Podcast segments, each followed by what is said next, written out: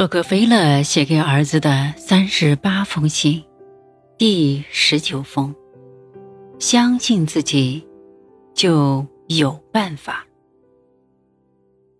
亲爱的约翰，对于你让罗杰斯担当重任、独当一面的观点，我很不赞同。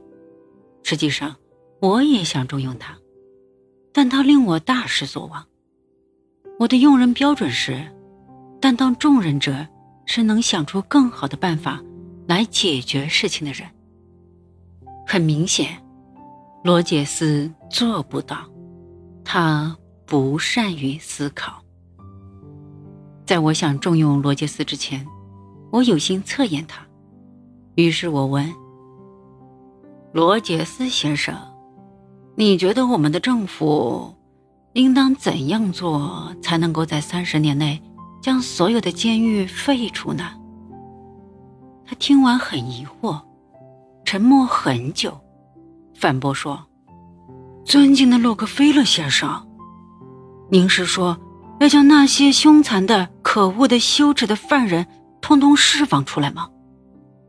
难道您没有考虑过这样做的后果吗？如果真的把他们放出来，我们就没有好日子过了。无论如何。”国家必须要有监狱。我真希望他那颗僵化的如同铁板的脑袋能够开窍。我提示他：“罗杰斯先生，你说的是不能废除监狱的理由，而不是废除监狱的办法。假设他可以被废除，我们应该怎么办呢？”他回答说。这太为难我了，洛克菲勒先生，我不能相信监狱会被废除，我也想不出废除他的办法。这就是罗杰斯解决事情的方法，没有办法完成。我无法想象，如果委与他众人，在机会或危机到来时，他是否有能力去应付。我不信任他，因为他无法给人带来希望。找到解决事情的最佳方法，是做好任何事情的前提。这不需要拥有过人的才智，只需要相信自己能做好。